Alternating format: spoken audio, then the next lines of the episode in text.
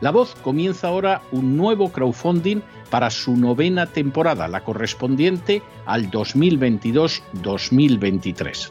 Lo hace además en unos momentos en que la libertad de expresión está más amenazada que nunca en décadas en España, en Hispanoamérica y en el resto del mundo. Una vez más, como en las temporadas anteriores, está en sus manos la conclusión o la continuidad del programa La Voz. Debido a la crisis económica creciente, al cambio del dólar en relación con el euro y sobre todo a la censura del programa en redes con su correspondiente desmonetarización, en esta novena temporada nos vemos obligados a subir el objetivo hasta la cifra de 130.000 dólares. Con el crowdfunding se mantiene la emisión en directo, en abierto y de forma gratuita del programa a través de YouTube, iBox, SoundCloud, Spotify, Apple Podcasts, Google Podcasts, Tunnel y Stitcher.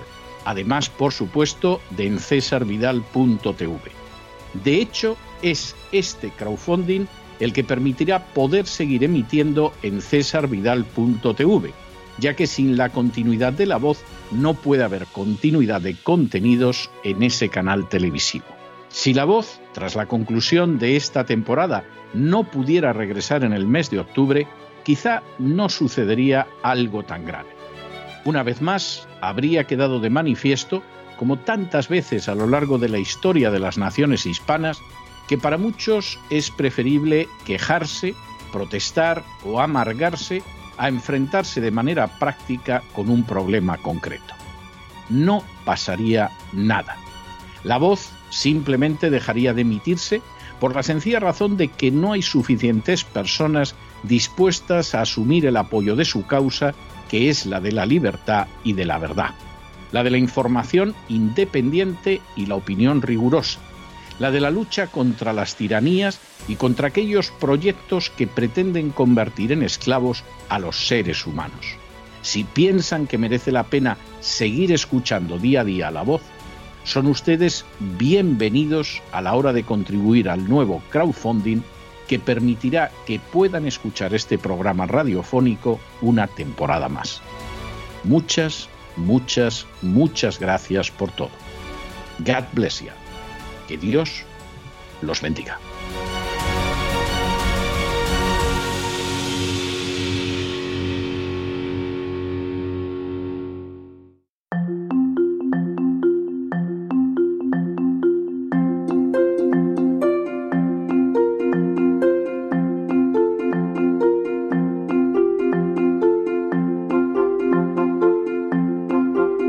Palabras al aire con Sagrario Fernández Prieto.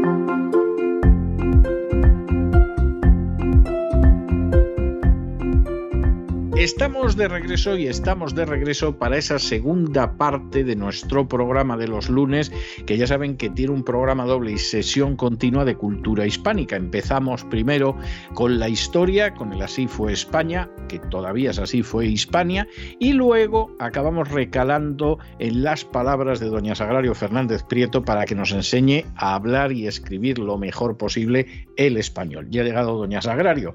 Muy buenas noches, doña Sagrario. ¿Por dónde vamos a ir hoy? Muy buenas noches, don César.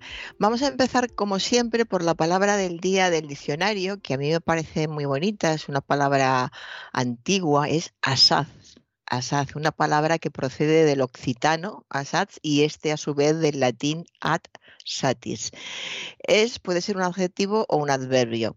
Como adverbio significa bastante, muy, y como adjetivo eh, del mismo significado, cambiando en muy por mucho, bastante, mucho, se utiliza sobre todo el lenguaje poético. Yo algunas veces eh, lo he escuchado en el lenguaje coloquial, pero siempre con esa forma de hablar que parece remedar un poco ese tipo de lenguaje culto del que estamos hablando. Eh, estás diciendo que una persona es, em, es asaz, es muy inteligente y alguien responde, asaz inteligente además de tal cosa, ¿no? Una forma medio en broma, medio en serio de, referirse a alguien.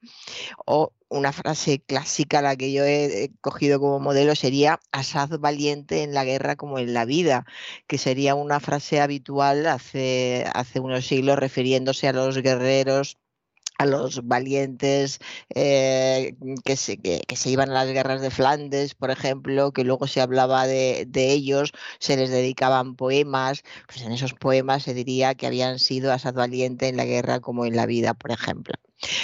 Y después de, este bonito asad nos vamos, nos vamos al autobús, que vivir en Madrid es vivir de autobús en autobús y de metro en metro.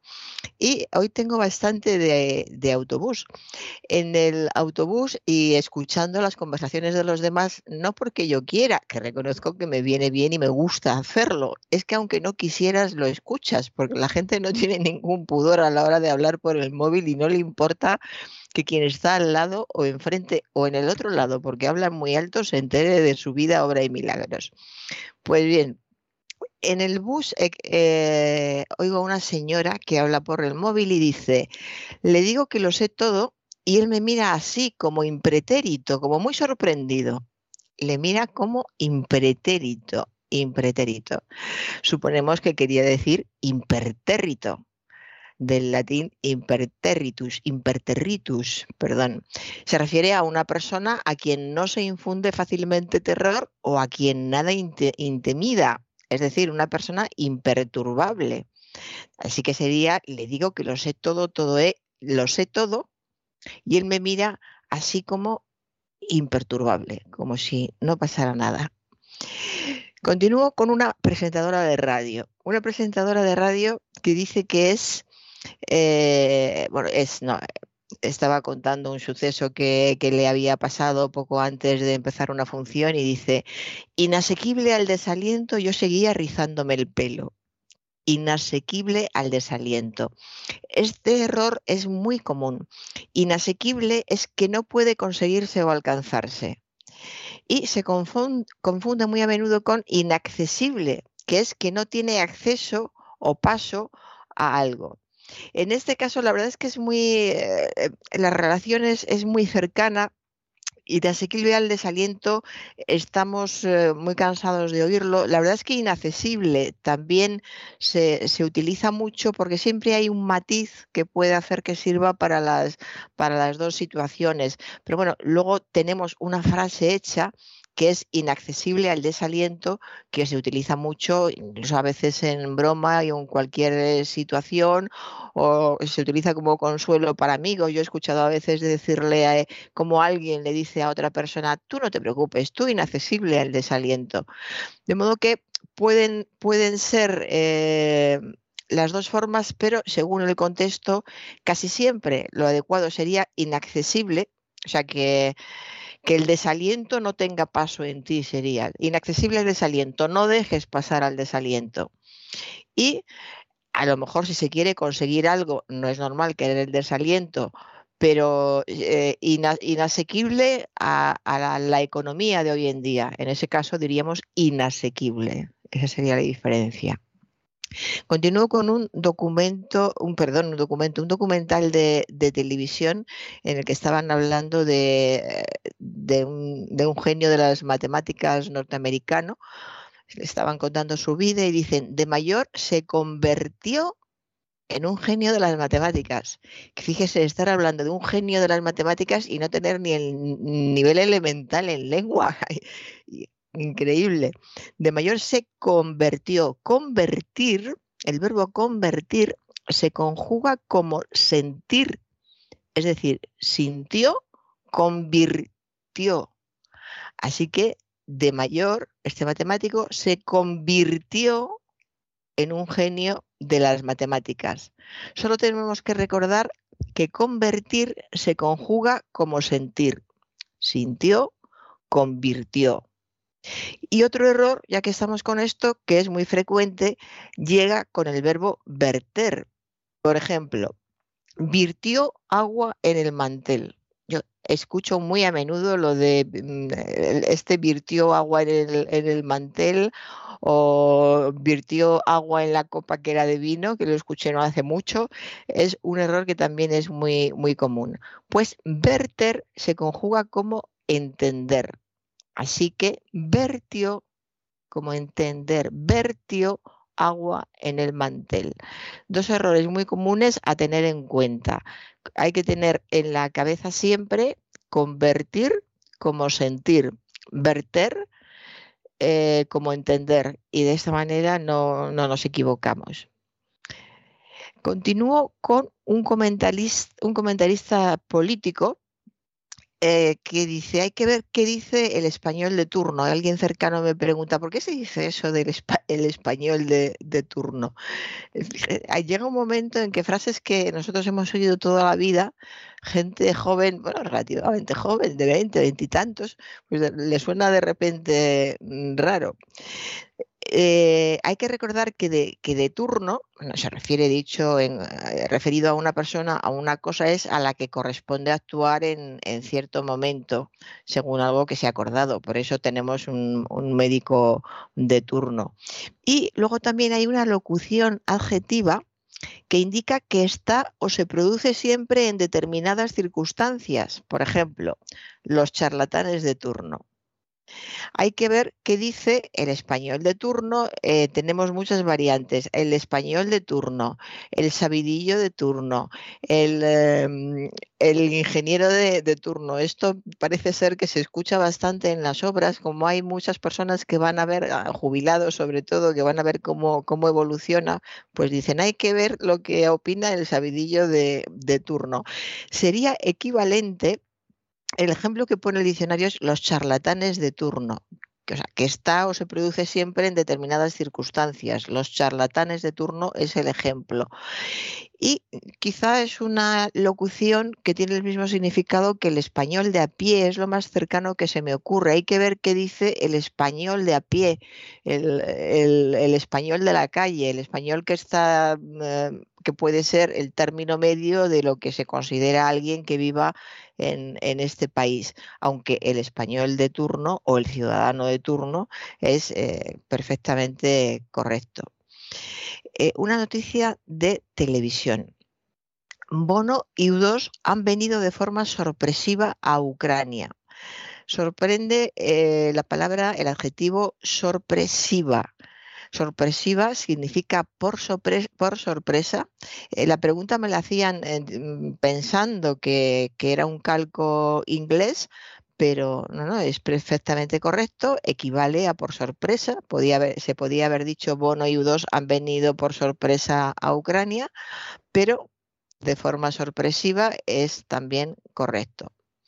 Y ahora voy a comentar una palabra que desde hace ya un tiempo se utiliza, se utiliza mucho y, a veces eh, se, utiliza, es una palabra despectiva en, en, su, en, el significado que tiene y a veces se añade cierto, cierto gesto y cierto cierta manera de hablar que, añada, que añade ese, ese desprecio. Referido precisamente a, a Bono, eh, oí un comentario en televisión. Está viejuno, pero sigue siendo luz. En primer lugar, esta forma tan coloquial de hablar en una determinada cadena con mucha audiencia. Y luego, viejuno, ha pasado a ser un, adjetivo, bueno, como adjetivo significa de edad eh, avanzada, pero también significa que es algo que está muy usado, que está deslucido. Entonces, decirle a una persona que está viejuna o que está viejuno, eh, hay que tenerlo en cuenta, hay que pensar antes de, decirlo porque es despectivo, se utiliza además deliberadamente de forma despectiva y no hay ninguna utilizar, ninguna necesidad de, utilizarlo de, esa manera. Yo últimamente lo oigo mucho y cada vez me desagrada más. Incluso hablan, por ejemplo, de los viejunos que no saben eh, manejarse en, los cajeros automáticos de, los bancos. Me parece muy desagradable y fuera de lugar que personas que a partir de cierta edad eh, no saben manejarse, pues igual que no hubieran sabido otros manejarse en otras cosas, o, y se les llame viejunos por, por ese hecho. Así que hay que hay que cuidar el vocabulario y es una cuestión ya no solo de cuidar el vocabulario, de cuidar la educación y, el respeto. Un conductor de un autobús eh, al que le pregunta, le escuché ayer cómo le preguntaban eh, si pasaba por un lugar determinado ese autobús y él contestó, sí señora, este autobús pasa presuntamente por esa urbanización. Presuntamente. presuntamente. presuntamente. Pero es una palabra, yo creo, he estado mirando a ver si encontraba la última vez que lo he comentado y no, no, no he podido encontrarlo, pero presuntamente yo creo que se puso muy de moda hace dos o tres años, tengo la, la impresión. Se utilizaba muchísimo. Recuerda a las películas, a las series de, de juicios, a las películas de juicios, por supuesto. Eh, siempre, siempre hay alguien en ese momento que, que están en el juicio y el abogado o el fiscal hace una pregunta y entonces el abogado o el fiscal se pone de pie y dice que esa pregunta no vale, que la reformule de otra, de otra manera y entonces el otro dice retiro el presuntamente. pues presuntamente eh, es la presunción se refiere a la presunción de inocencia. Por eso pasa esto en las películas, porque hay preguntas que se hacen de tal forma que vulneran ese derecho a la presunción de inocencia y pueden incidir negativamente en el, eh, en el jurado que está pendiente del juicio. De modo que en derecho sería hecho que la ley tiene por cierto, la presunción de inocencia es el hecho que la ley tiene por cierto sin necesidad de que sea aprobado. Y lo hemos visto, como ya digo, en las películas, cuando el abogado o el, fiscal eh, dicen presuntamente, señoría, o, dicen que no vale y entonces añaden, una vez que ya ha quedado claro que le están acusando, añaden el presuntamente, con lo cual la jugada ya está hecha. Pero en fin, y en la vida cotidiana, pues eh, yo creo que este, este hombre iba, no sé, era, era simpático, no sé hasta qué punto lo dijo en, en serio o en broma, pero en fin, el autobús pasaba presuntamente por esa urbanización.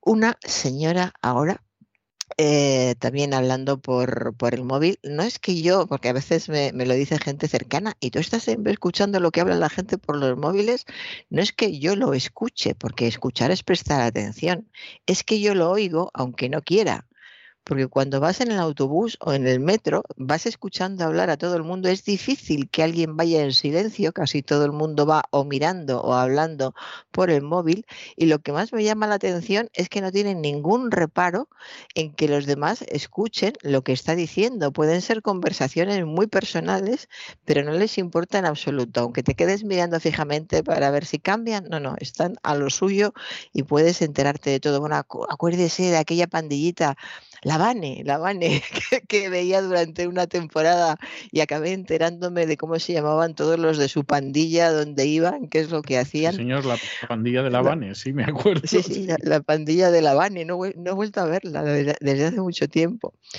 Bueno, pues en esta ocasión era una señora la que iba hablando y decía es que ella está siempre de mal humor y muy nefrítica. Hasta me cuesta trabajo decirle, es que ella está siempre de mal humor y, es muy nefrítica. Nefrítica la confundió, creo yo, que la confundió con frenética, frenética del latín freneticus, que quiere decir poseído de frenesí, y también furioso o rabioso. Si está siempre de, de mal humor, es que está furiosa, está rabiosa. Y nefrítico, que también se puede decir nefrótico, es todo lo relacionado con el riñón. De modo que esta señora se pone muy frenética. Y si lo que tiene es un problema de, riñón, es que mm, está nefrítico o tiene nefrosis, que sería lo, normal. Una mujer hispanoamericana. También, esto también es de móvil. Dije eso porque quería echarme pisto. Preguntan, ¿qué es eso de echarse? Echarse pistos. Muy bien, está muy bien. Está muy bien porque está muy rico, yo lo comprendo. O sea que... Pero no para echárselo de encima. No, pero no para echárselo, ¿no?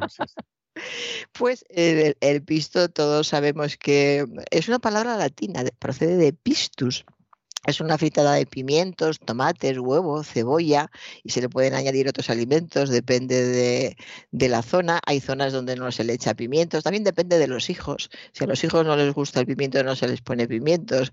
Si al hijo le gusta la berenjena, se le pone berenjena. Es que ya que cocinamos, hay que cocinar al gusto de los niños que se lo van a comer. Pues es eso, una fritada de, de todas estas cosas. Es también el jugo o sustancia que se obtiene de la carne de de ave y que se le da al enfermo que solo puede tragar kilos, perdón, líquidos, que con este significado es muy poco conocido en, en España. La, la, palabra pisto de esta manera, es la mezcla confusa de diversas cosas en un discurso o en un, o en un escrito. Eh, se puede decir o se oye a veces, esto es un pisto que no hay quien lo entienda, está escrito de esa manera. Y luego las variantes en, en América hispana eh, son variadas en El Salvador, en Guatemala, en Honduras, en Nicaragua, significa dinero y se habla del dinero a pistos cuando hay, cuando hay mucho. También se dice a pistos cuando hay escasez y miseria, lo mismo por mucho que, que por poco. Eh, darse pisto darse pisto, no echarse, darse pisto es darse importancia. La frase hubiera sido correcta, coloquial pero correcta, si hubiera dicho, dije eso porque quería darme pisto. Darse, darse pisto es darse mucha importancia. Cuando yo era pequeña la escuchaba mucho, ahora ya hace, hace tiempo que no la escucho. Y eh, con, eh, eh como locución verbal en México, fíjese qué curioso, darse pisto es dormir la siesta. Dormir la siesta en México. No, y no está mal tampoco, ¿eh? no sí. está tampoco mal para consumo. ¿eh? Para consumo, sí. Y en El Salvador y, y, Honduras, ese es otro pisto, también el significado está claro, ese es otro pisto, es, ese es otro asunto. En todo esto para volver a la frase inicial, dije eso porque quería echarme pisto, pues no, dije eso porque quería darme pisto. Sí, sí, ahora estoy recordando alguna, eh, alguna vez que, que, se reúnen en determinados programas, esos, esos coloquios, sí, tú lo que querías es echarte pisto, sí, o lo que quieres es echarse pisto. Puede que sí se siga utilizando. Y eh, ahora voy a una anciana por teléfono. No sé, hace poco hablé de un niño que utilizaba la palabra gestionar entrando en el supermercado. Me dejó muy sorprendida el vocabulario del niño que quería una palmera de chocolate, creo recordar. Y en este caso es todo lo contrario, una anciana, muy anciana, y hablando por teléfono con mucha soltura, o sea que manejaba muy bien el teléfono y utilizó el verbo gestionar, o sea que es una anciana muy al día. Y dijo, yo no estoy gestionada para vivir con este trajín de viajes. Fíjese, o sea que la palabra gestionada va ganando camino y gusta es curioso porque gusta, fíjense qué fácil sería, no estoy preparada o no tengo edad para vivir con este trajín de, de, viajes, no tengo edad es lo que hubiera dicho nuestras madres o nuestras abuelas, no estoy, no estoy preparada, no tengo edad. Más bien no tengo, no tengo edad, habrían dicho. Y sin embargo, esta señora, que era realmente anciana, anciana, anciana quiero decir, pues bueno, de los 80 pasaba con seguridad yo no estoy gestionada para vivir con este trajín de viajes.